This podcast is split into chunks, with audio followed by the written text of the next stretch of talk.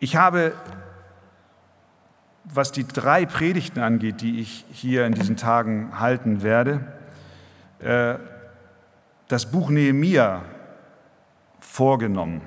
Nicht das ganze Buch. Aber ich glaube, das Buch Nehemia ist auch für die Situation der Hoffnungskirche eine sehr wegweisende Textstelle. Zum einen sehen wir auch im Buch Nehemia, wie groß die Treue und Güte Gottes mit seinem Volk ist. Und wir sehen auch, dass wenn sein Volk Gott nachfolgt und auch seine Anbetung wiederherstellt, wie es Nehemia durch den Bau der Mauer in Jerusalem getan hat, dass Gott dann auch trotz Widerstand segnet. Und wir haben auch im Buch Nehemia einen Ausblick, einen Rückblick, eine Bestandsaufnahme und auch einen Ausblick. Und ich glaube, dass dieses Buch uns auch hilft, in diesen Tagen Gott näher kennenzulernen und ihn noch mehr zu preisen. Ein kleiner Hinweis vielleicht für euch, wenn ihr morgen hoffentlich alle wieder kommt und auch am Sonntag, wenn ihr euch ein bisschen vorbereiten wollt, auch inhaltlich auf die Texte, über die wir auch sprechen werden, dann kann es sinnvoll sein, wenn ihr heute Abend oder morgen früh die ersten Kapitel im Nehemia-Buch lest, dann seid ihr schon mit den Texten ein wenig mehr wieder aktuell verwandt. Habt ihr eure Bibeln dabei oder nicht? Einige. Es ist so dunkel hier, ihr könnt sie wahrscheinlich sowieso nicht lesen, eure Bibeln. Aber wir haben es in der Arche immer so, wir stehen immer gerne auf zur Textlesung. Wollen wir das vielleicht jetzt auch machen? Wenn ihr mögt, steht ihr doch gerne auf mit mir. Nehemia Kapitel 1. Von Vers 1 bis 11. Dies ist die Geschichte Nehemias des Sohnes Hachaljas. Es geschah im Monat Kislev im 20. Jahr, dass ich in Susan in der Königsburg war. Da kam Hanani, einer meiner Brüder, mit etlichen Männern aus Juda, und ich erkundigte mich bei ihm über die Juden, die Entkommenen, die nach der Gefangenschaft übrig geblieben waren, und über Jerusalem. Und sie sprachen zu mir, die übriggebliebenen, die nach der Gefangenschaft übrig geblieben sind, befinden sich dort in der Provinz in großem Unglück und in Schmach. Und die Mauern Jerusalems sind niedergerissen und ihre Tore mit Feuer verbrannt. Und es geschah, als ich diese Worte hörte, da setzte ich mich hin und weinte und trug Leid etliche Tage lang. Und ich fastete und betete vor dem Herrn des Himmels und sprach, Ach Herr, du Gott des Himmels, du großer und furchtgebietender Gott, der den Bund und die Gnade denen bewahrt, die ihn lieben und seine Gebote halten Lass doch deine Ohren aufmerken und deine Augen offen sein, dass du auf das Gebet deines Knechtes hörst, das ich nun vor dir bete, Tag und Nacht für die Kinder Israels, deine Knechte, und mit dem ich die Sünde der Kinder Israels bekenne, die wir an dir begangen haben. Auch ich und das Haus meines Vaters haben gesündigt. Wir haben sehr verwerflich gegen dich gehandelt, dass wir die Gebote, die Satzungen und Rechtsbestimmungen nicht befolgt haben, die du deinem Knecht Mose geboten hast.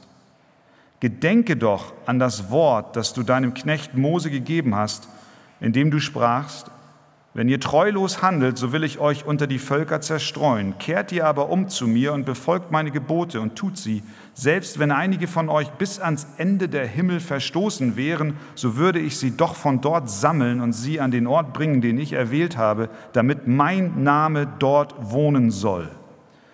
Sie sind ja doch deine Knechte und dein Volk, das du erlöst hast durch deine große Kraft und durch deine mächtige Hand. Ach Herr, Lass doch dein Ohr aufmerksam sein auf das Gebet deines Knechtes und auf das Gebet deiner Knechte, die das Verlangen haben, deinen Namen zu fürchten Und lass es doch deinem Knecht heute gelingen und gib ihm Barmherzigkeit vor diesem Mann. Ich war nämlich der Mundschenk des Königs. Vater im Himmel, wir bitten dich, dass du dein Wort heute Abend benutzt, um uns zu erbauen, unseren Glauben zu stärken und unsere Dankbarkeit dir gegenüber zu steigern. Herr, und wir bitten dich, dass dort, wo auch wir Zerbruch und Buße nötig haben, dass du uns durch dein Wort dort hineinführst und dass unsere Blicke zu dir gerichtet werden, Gott, der Gott des Himmels, der größer ist als all unsere Sünden und als all unsere Sorgen. Herr, hilf uns, dein Wort zu verstehen. Amen. Amen. Nehmt doch gerne Platz. Nehemia war Mundschenk am persischen Königshof. Der Name des Königs damals lautete Artaxerxes. Und äh, Nehemia hielt sich gerade in der Winterresidenz des persischen Königs auf. Die Residenz hat den Namen, hatte den Namen Susan. Als er dort war, als Mundschenk, bekam er Besuch aus, Jude, aus Judäa. Und zwar kam Hanani, einer seiner Brüder, und mehrere Männer vorbei. Judäa lag etwa 1000 Kilometer entfernt und somit Jerusalem auch westlich von Persien.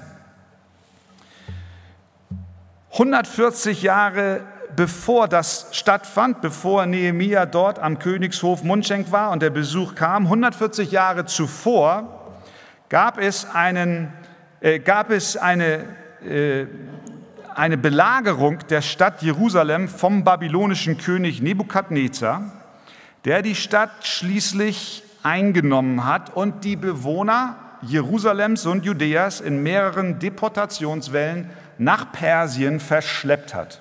140 Jahre vor Nehemia. Viele Jahre später, nachdem die Juden dorthin verschleppt wurden in die babylonische Gefangenschaft, gab es einen Folgekönig namens Kyros, der es den Juden gestattet hat, nach Judäa zurückzukehren und den in Jerusalem durch die Belagerung von Nebukadnezar zerstörten Tempel wieder aufzubauen. Und so kam auch Esra zurück nach Jerusalem und unter seiner Leitung wurde der Tempeldienst wieder installiert und die Anbetung Gottes wurde wieder aufgenommen. Die Stadt Jerusalem fing also nach vielen Jahrzehnten Sichtums wieder an, ein Stück weit zu leben, doch es war noch lange nicht alles in Ordnung. Denn die relativ kleine Schar, die dort in Jerusalem einerseits zurückblieb oder auch teilweise zurückgekehrt war aus der Gefangenschaft, die Menschen dort lebten unter einer ständigen Bedrohung von, durch Feinde und Widersacher. Warum? Weil die Stadtmauer Jerusalems nach wie vor zerstört war. Nehemia selbst hat Jerusalem noch nie gesehen, als er diesen Bericht schreibt. Er ist in der Gefangenschaft geboren, wie viele andere Juden auch, hat er in der Gefangenschaft am persischen Hof eine gewisse Karriere hingelegt. Wir erinnern uns, dass auch Daniel aufgestiegen ist oder die Esther sogar persische Königin wurde, so auch Nehemia. Er wurde immerhin der Mundschenk des Königs. Das mag für uns heute eine eher niedere Beschäftigung sein. Damals war das Ausdruck höchsten Vertrauens. Denn der König war in ständiger Gefahr, dass man ihm irgendein Gift in seinen Wein mischte. Also musste er jemanden haben, dem er wirklich vertraute, dass er ihm gute Getränke servierte. Der Mundschenk kostete den Wein vor und hatte wie nur wenige andere Zugang zum König. Er war also ein hochgeschätzter Mann und der König vertraute Nehemia voll und ganz. So, also Nehemia am Königshof, Winterresidenz, Susan, Besuch aus Judäa Eine Gruppe von Männern kommt und was macht Nehemia? Das Erste, was er macht, ist, er fragt nach dem Wohlergehen Jerusalems. Die Männer antworteten, wenn ihr eure Bibeln habt, schaut gerne rein, Vers 3. Die übriggebliebenen, die nach der Gefangenschaft übrig geblieben sind, berichteten sie, befinden sich dort in der Provinz in großem Unglück und in Schmach. Und die Mauern der Stadt Jerusalem sind niedergerissen und ihre Tore mit Feuer verbrannt. Wir sehen, wenn wir durch dieses Kapitel gehen, unter Punkt Nummer eins die Bedrückung des Nehemia. Diese Nachricht von den Männern aus Judäa machte dem Nehemia schwer zu schaffen. Er war zwar in Babylon aufgewachsen und hat Jerusalem mit seinen persönlichen Augen niemals gesehen, aber doch war in ihm ein Geist, der auch in den Exilanten, in den Juden, die damals aus Jerusalem vertrieben wurden, herrschte. Sie klagten damals, als sie als Gefangene aus Jerusalem geführt wurden, im Psalm 137 mit folgenden Worten. Das waren die Gefangenen, die aus Jerusalem geführt wurden. Sie sagten, an den Strömen Babels saßen wir und weinten, wenn wir an Zion, wenn wir an Jerusalem gedachten. An den Weiden, die dort sind, hängten wir unsere Lauten auf. Denn die uns dort gefangen hielten, forderten von uns, dass wir Lieder sängen und unsere Peiniger, dass wir fröhlich seien. Singt uns eines von den Zionsliedern. Wie sollten wir ein Lied des Herrn singen auf fremden Boden? Und dann diese berühmten Verse. Vergesse ich dich, Jerusalem, so erlahme meine Rechte. Meine Zunge soll an meinem Gaumen kleben, wenn ich nicht an dich gedenke, wenn ich Jerusalem nicht über meine höchste Freude setze. Da fragt man sich doch, warum hatten die Juden so einen Eifer um ihre Stadt?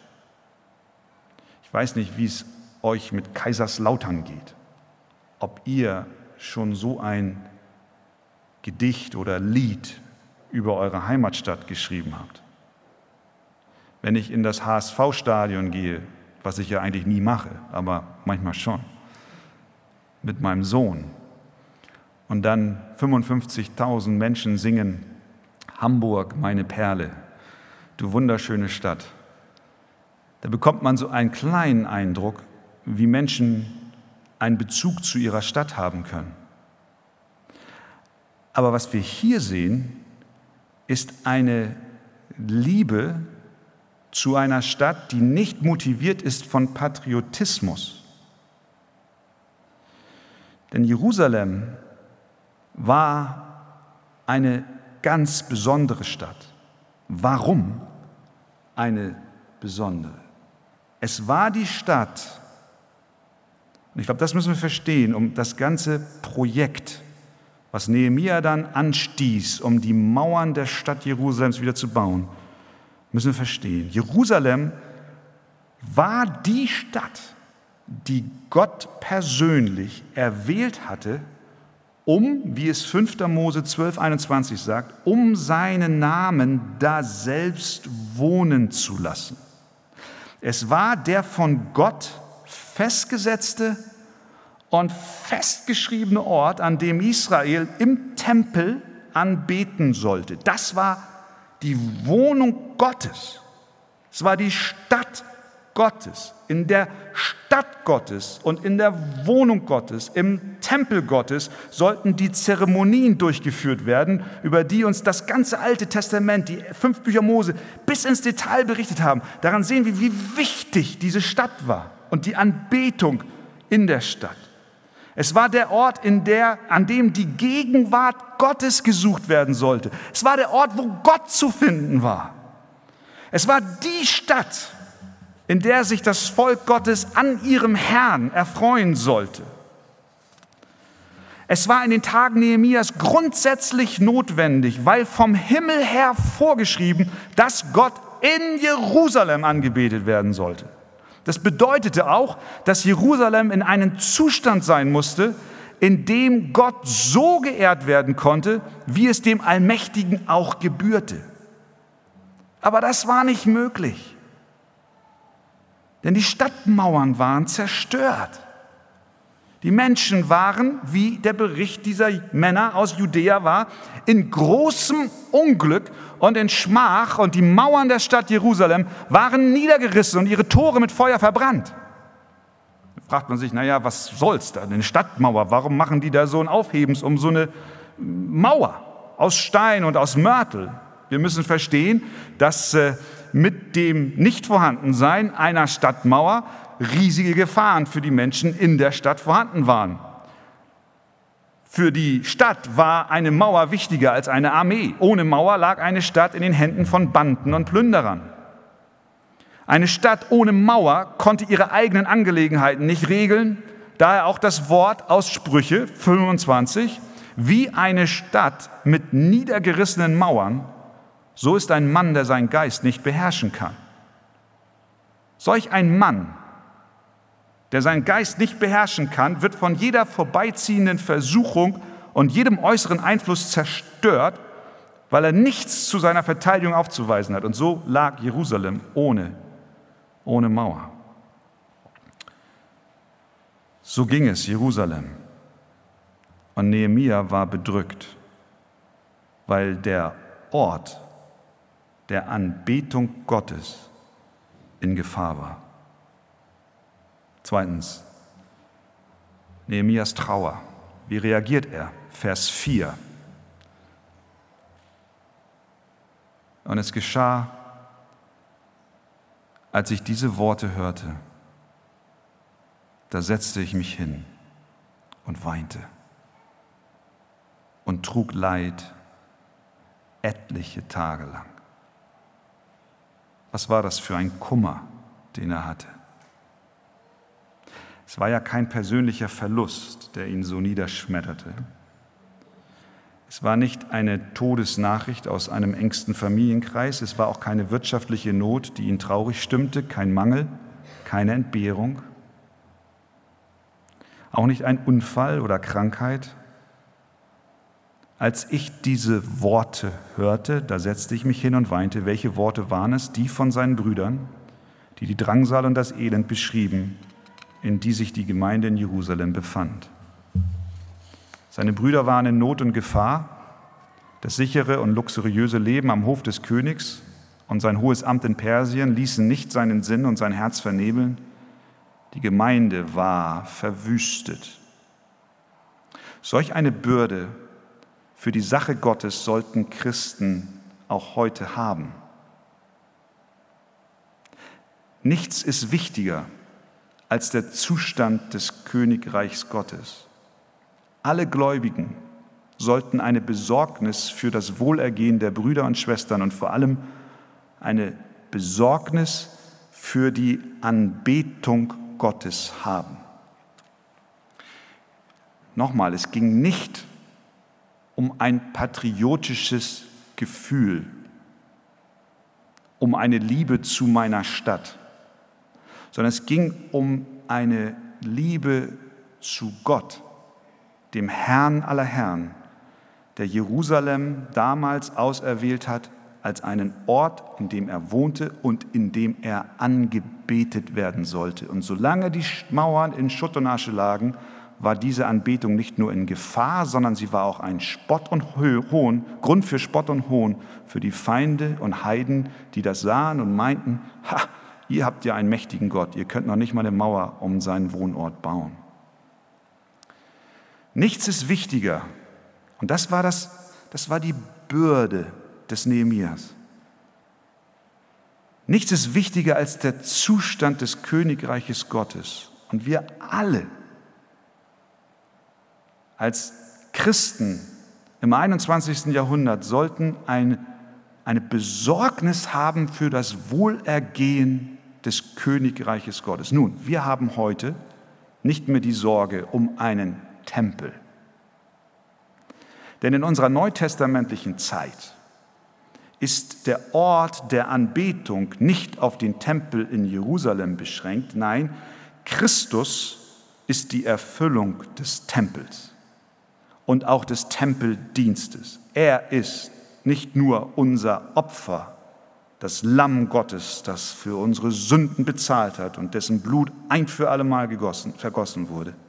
Er ist auch unser hoher Priester, der all den die Anbetung und den Zutritt vor Gott für uns klar macht. Er ist die Erfüllung aller Tempelzeremonien, aller Reinigungsrituale, denn Christus ist unsere Reinheit. Aber er hat einen Ort der Anbetung gewählt. Im Neuen Testament findet die Anbetung nicht mehr im physischen Jerusalem statt. Im neuen Bund formt die Gemeinde das Volk Gottes durch Christus den Tempel. Und deswegen ist das, was wir hier erleben in der Hoffnungskirche Kaiserslautern, von so großer Bedeutung. Was hier Sonntag für Sonntag stattfindet, ist die Anbetung Gottes im Haus Gottes, was heute nicht mehr der Tempel in Jerusalem ist, sondern der Tempel, die Gemeinde des lebendigen Herrn. Paulus drückt es so aus in Epheser 2.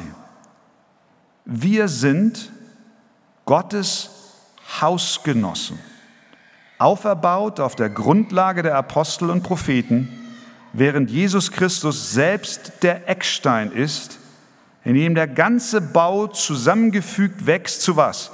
Zu einem heiligen Tempel im Herrn in dem auch ihr mit erbaut werdet zu einer Wohnung Gottes im Geist. Also die Gemeinde ist ein geistlicher Bau, der Ort, an dem heute Gott durch Jesus Christus angebetet wird. Wir sehen, dass Nehemia eine Bürde hatte für die Anbetung Gottes im Haus Gottes.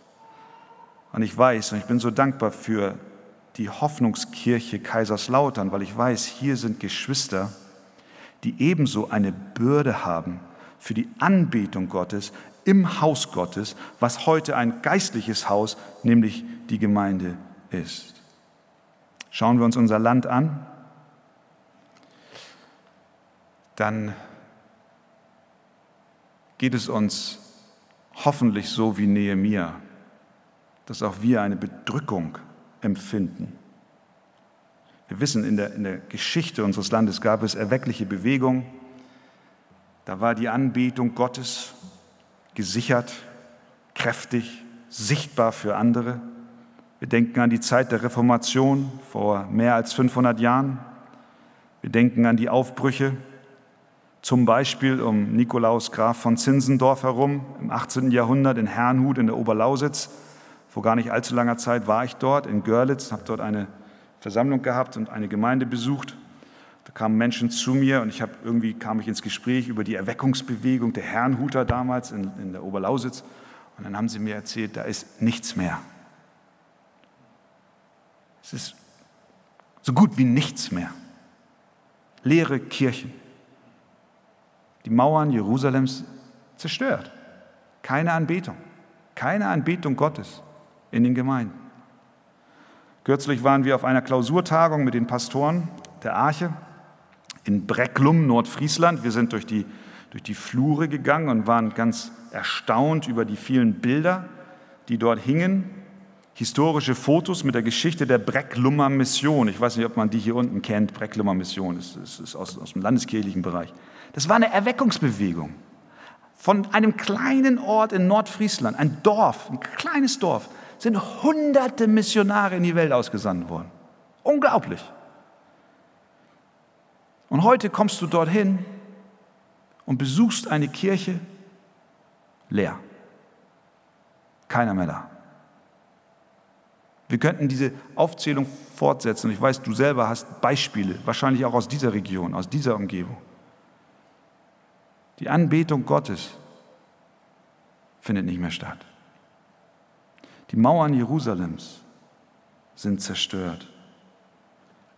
Nehemiah hörte davon. Er hörte von dem Triumph der Sünde, von der Sünde des Unglaubens, der Unmoral, der Blasphemie, der Überheblichkeit. Er hörte von dem Überrest, der litt, der verpönt wurde, angegriffen wurde, wie die Menschen riefen, wo ist euer Gott? Wo ist er? Wenn die Sache Gottes ermattet und dahin sieht, dann wird es Zeit für aufrichtige Gotteskinder zu weinen und zu beten. Und deswegen ist das Buch Nehemiah, das Kapitel 1, eine ganz konkrete Herausforderung für dich und für mich. Wir sollten uns ganz persönlich die Frage stellen, haben wir diese Bürde für unser Land? Haben wir die Bürde für unsere Gemeinde? Haben wir die Bürde für Städte und Landstriche unseres Landes? Haben wir eine Bürde für die Brüder und Schwestern in anderen Ländern? Wie ist der Zustand der Gemeinde? Haben wir evangeliumszentrierte, von den Lehren der Gnade durchtränkte Kirchen und Gemeinden, in denen das Evangelium treu verkündigt wird? Und ich glaube, wir sind uns einig, wir wünschen uns, Herr, sende dein Geist auf unser Land, dass noch mehr Gemeinden entstehen und dass nicht nur die Hoffnungskirche in Kaiserslautern ein Leuchtturm in dieser dunklen Welt ist, sondern dass von hier aus weitere Gemeinden entstehen und wir weitere Gemeindegründungen sehen und in ganz Deutschland ein Teppich entsteht von Gemeinden, in denen die Anbetung Gottes hergestellt, wiederhergestellt wird. Also, Nehemia war bedrückt. Nehemia hat getrauert. Und drittens, Nehemia hat gebetet. Und es geschah, haben wir gesehen, in Vers 4, als ich diese Worte hörte, da setzte ich mich hin und weinte und trug Leid etliche Tage lang und ich fastete und betete vor dem Gott des Himmels. Das Erste, was er tat, war, er fastete und betete. Nun, Gebet kann ein Mittel sein, um uns zu verstecken vor notwendigen Taten, eine Ausrede. Ja, ich bete denn für dich, ich werde dafür beten und dann hast du den Fall für dich erledigt. Gehst du zum nächsten Tagesordnungspunkt über. Manchmal verstecken wir uns hinter Gebet dann wird Gebet zu einer Ausrede, obwohl Handeln angesagt ist. Nehemia aber war grundsätzlich ein Mann der Tat und wir sehen das ja in dem gesamten Buch Nehemia. Er hat sich an die Arbeit gemacht, er hat organisiert, er war dabei, er, er war der Leiter, er war der Bauleiter, er war der, der die Sache in die Hand genommen hat.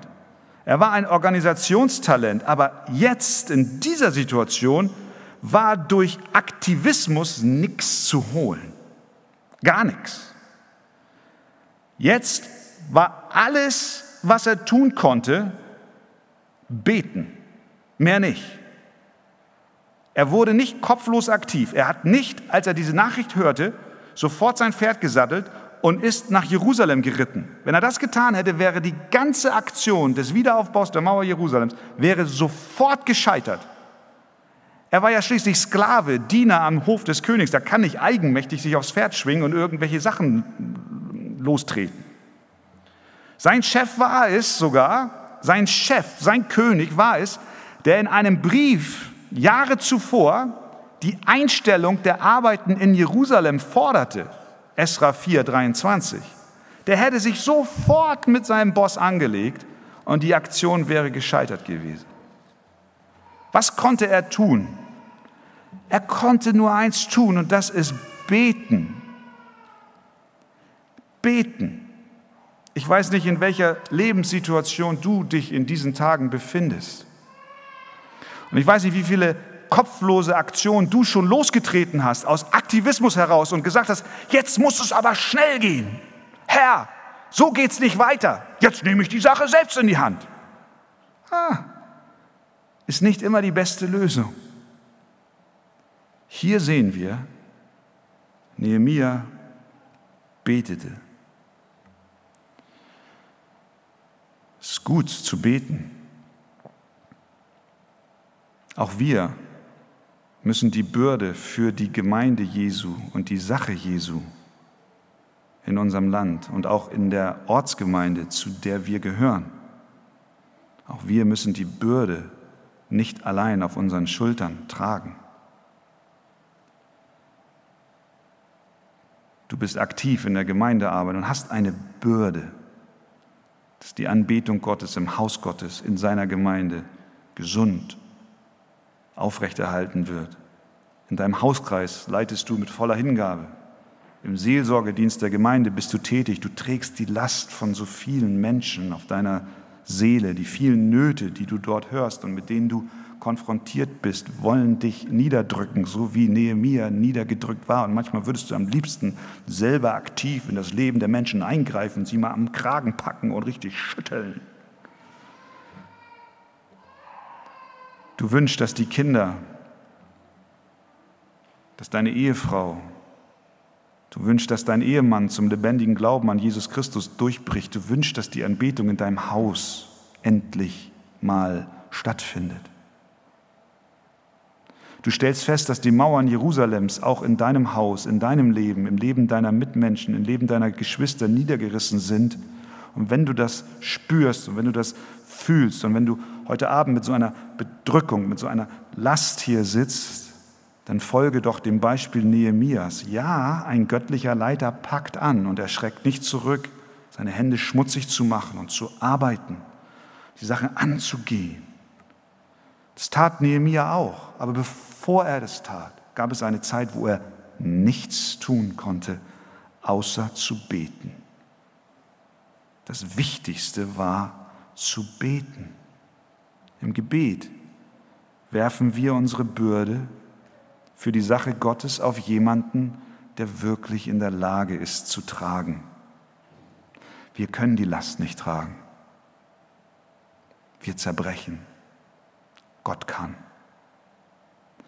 Wenn wir uns bereits besser fühlen, nachdem wir anderen Menschen von unserer Bürde erzählt haben, wie viel mehr Erleichterung erleben wir, wenn wir unser Herz vor dem lebendigen Gott ausgeschüttet haben, bei ihm alle Lasten abgelegt haben und gesagt haben, Herr, ich kann nicht. Das erinnert mich an die, an die Jünger bei der Speisung der 5000. 15.000, 20.000 Menschen sind versammelt, fünf Brote, zwei Fische, Bevor die da waren, sagt, nachdem die Jünger Jesus darauf aufmerksam gemacht haben und gesagt haben, diese, diese zig, diese Tausende von Menschen, die haben Hunger, Herr, die haben Hunger. Was sagt Jesus zu ihm? Jesus sagt zu ihnen, gebt ihr ihnen zu essen. Sie sagen, wie soll ich denn was zu essen geben? Wir haben nichts. Sollen wir für 200 Denare loslaufen und Essen kaufen? Acht Monatsgehälter haben wir hier nicht in der Tasche. Wir können nicht. Jesus führte sie zu diesem Punkt, damit sie verstehen, dass die Macht und Möglichkeit nicht in ihren Händen liegt, sondern allein bei ihm. Christus musste handeln. Und hier ist es ähnlich.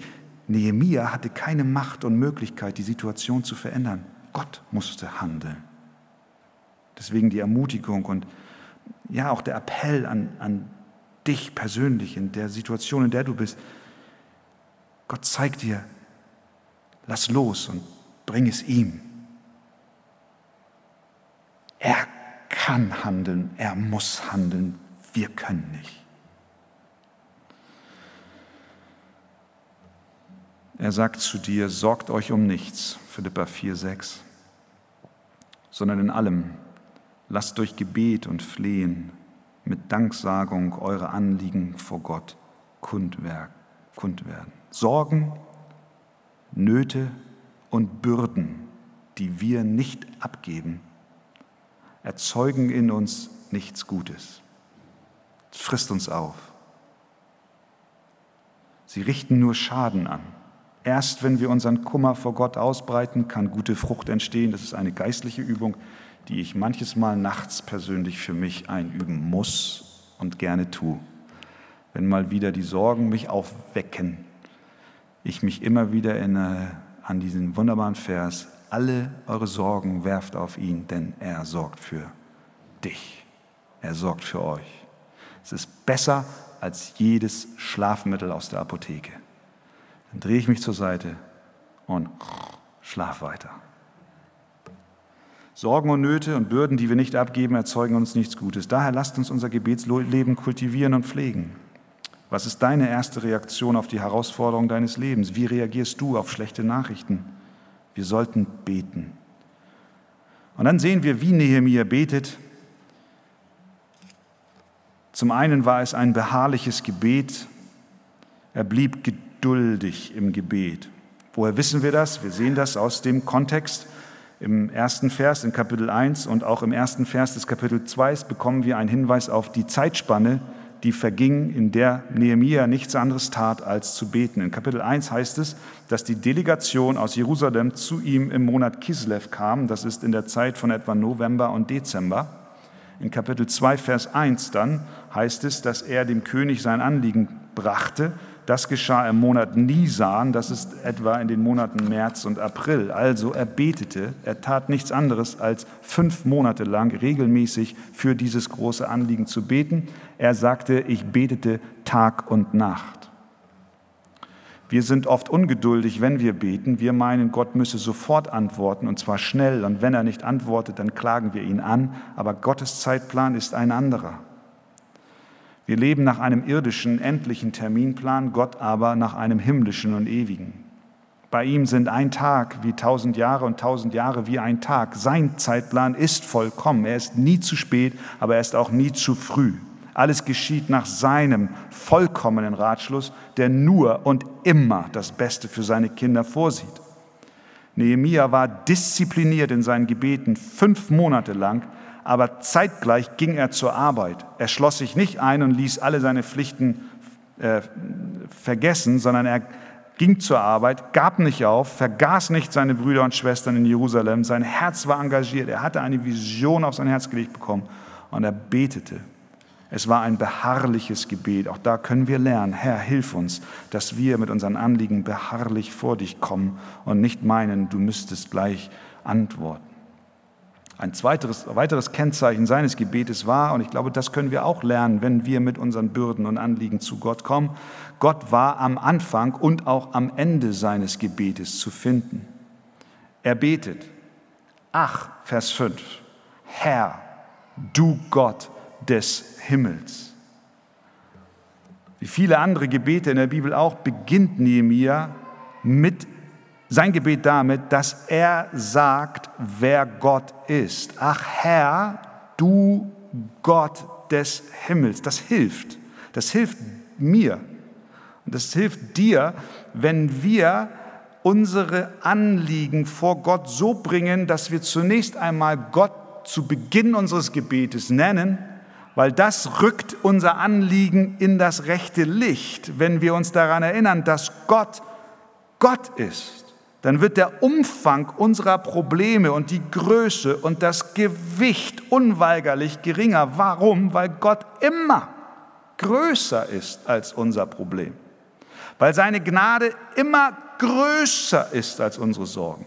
Denn seine Gnade und seine Güte ist von Ewigkeit zu Ewigkeit. Unser Problem ist aber nicht von Ewigkeit zu Ewigkeit. Deswegen ist Gott immer größer. Das hilft, wenn wir Gott an den Anfang unseres Gebetes setzen. Denn um uns herum mag alles auseinanderbrechen, aber Gott bleibt derselbe. Er ist der Gott des Himmels, wie Nehemiah hier ausdrückt.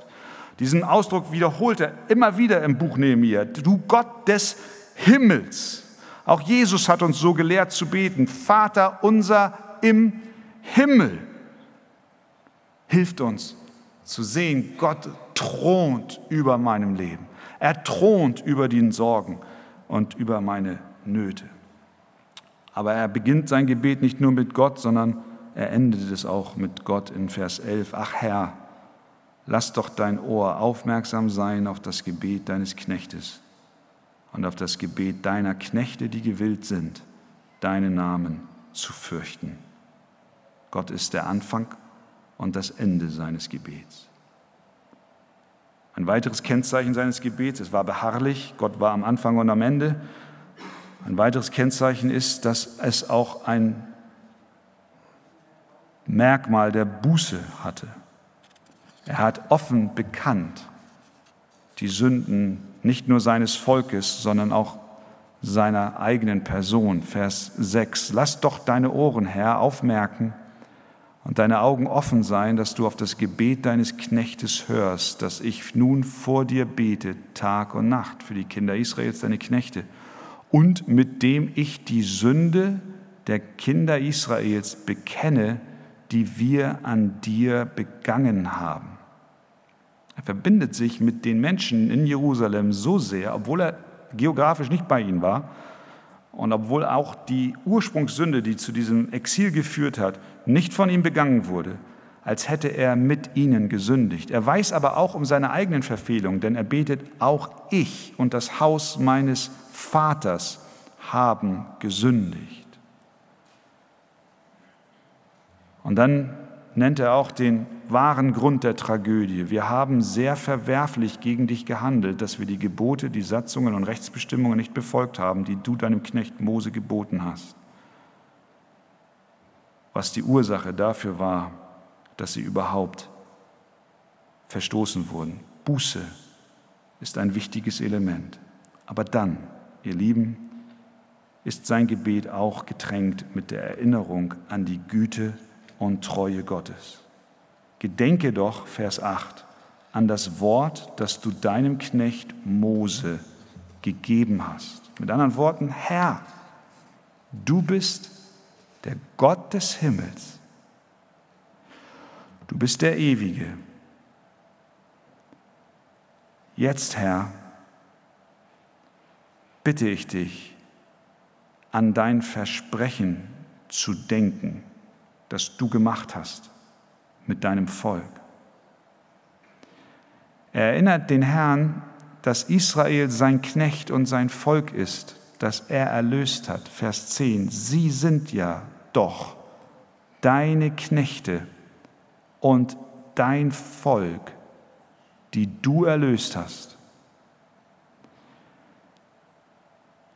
Er sagt eigentlich, Gott, du hast Israel erwählt.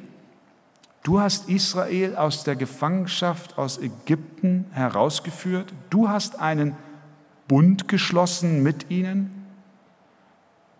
Gott, du kannst dieses Volk nicht aufgeben, ohne dich und dein Wort zu verleugnen. Ja, das Volk Gottes hatte Pflichten zu erfüllen, sie sollten gehorsam sein, Sie taten es nicht. Sie haben gesündigt. Und doch war Gott barmherzig. Und so haben wir auch heute Hoffnung für die Gemeinde Jesu. Denn auch uns hat Gott eine Verheißung gegeben. Auch du darfst Gott an seinen Bund erinnern, den er mit dir geschlossen hat. Nicht, dass wir ein Anrecht haben, den Bund, den Gott mit dir in Christus geschlossen hat, ist ein Bund aus reiner Gnade. Aber es ist ein Bund.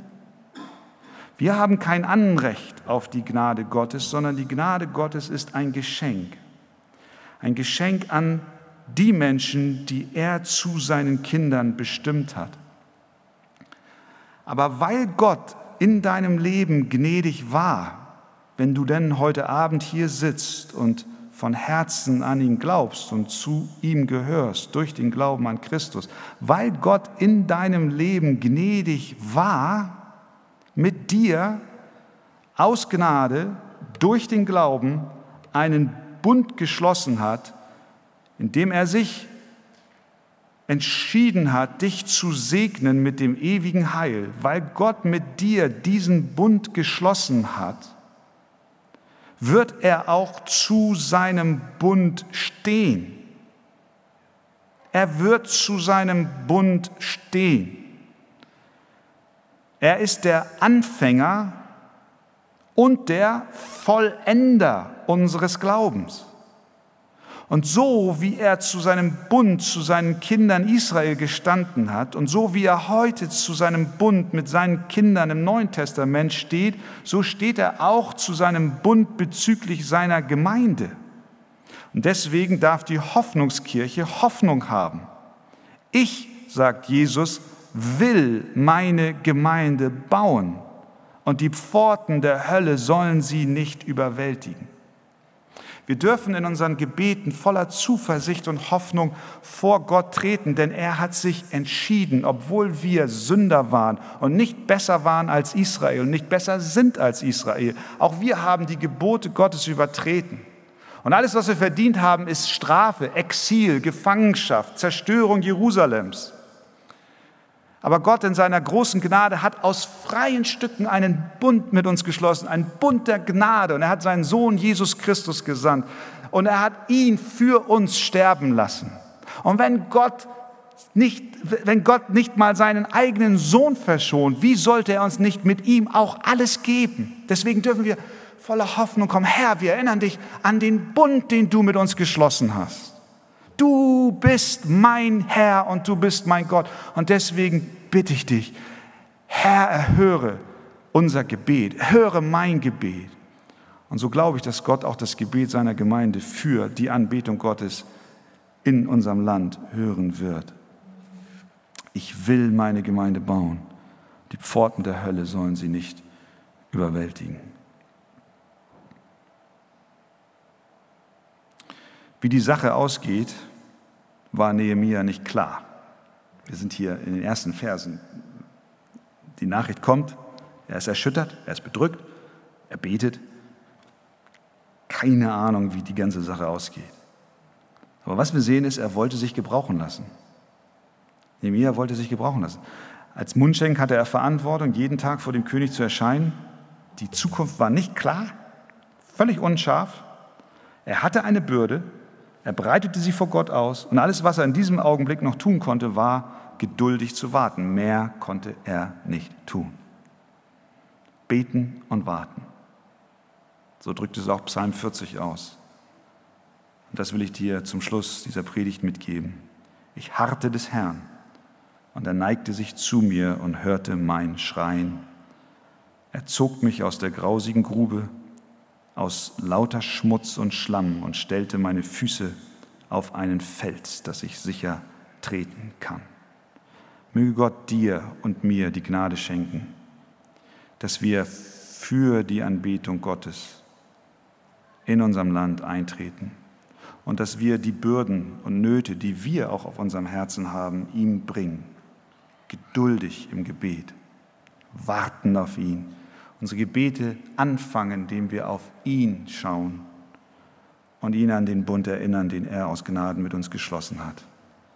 Und er wird seine Kinder segnen und durchtragen. Der Herr segne dich. Amen. Vater im Himmel, wir danken dir für Jesus Christus, dass du deinen Sohn auf diese Erde gesandt hast und dass wir dadurch Hoffnung haben. Hoffnung in den Nöten und Stürmen unseres Lebens. Wir dürfen unsere Bürden und Lasten bei dir ablegen. Ja, und wir erinnern dich auch an diesem Abend an den Bund, den du mit uns geschlossen hast. Dies tun wir nicht, weil wir meinen, du seist vergesslich. Nein, du bist nicht vergesslich, du hast nicht vergessen du hast deine Kinder nicht vergessen. Dies tun wir, damit wir nicht vergessen, damit wir uns erinnern, dass du uns so sehr liebst, dass du nicht mal deinen eigenen Sohn verschont hast, aus Gnade und aus Liebe. Ja, Herr, wenn du so großartig bist, wie sollten wir nicht zutrauen, dass du auch in den Tälern unseres Lebens einen guten Plan hast. Alle Dinge dienen uns zum Besten. Und wir beten auch für unser Land, Herr. Mögest du viele Gemeinden schenken, in denen dein Evangelium klar verkündigt wird. Und mögest du auch die Hoffnungskirche hier segnen. Danke, dass in den letzten 15 Jahren dein Wort klar verkündigt wurde. Und wir bitten dich, dass die Strahlkraft dieser Gemeinde in den Jahren, die vor ihnen liegen, noch viel größer wird, sodass die Anbetung Gottes in Kaiserslautern und Umgebung wieder blüht und Menschen sehen, die Mauern stehen. Gott wird angebetet. Herr, schenke du es. Darum bitten wir dich. Amen.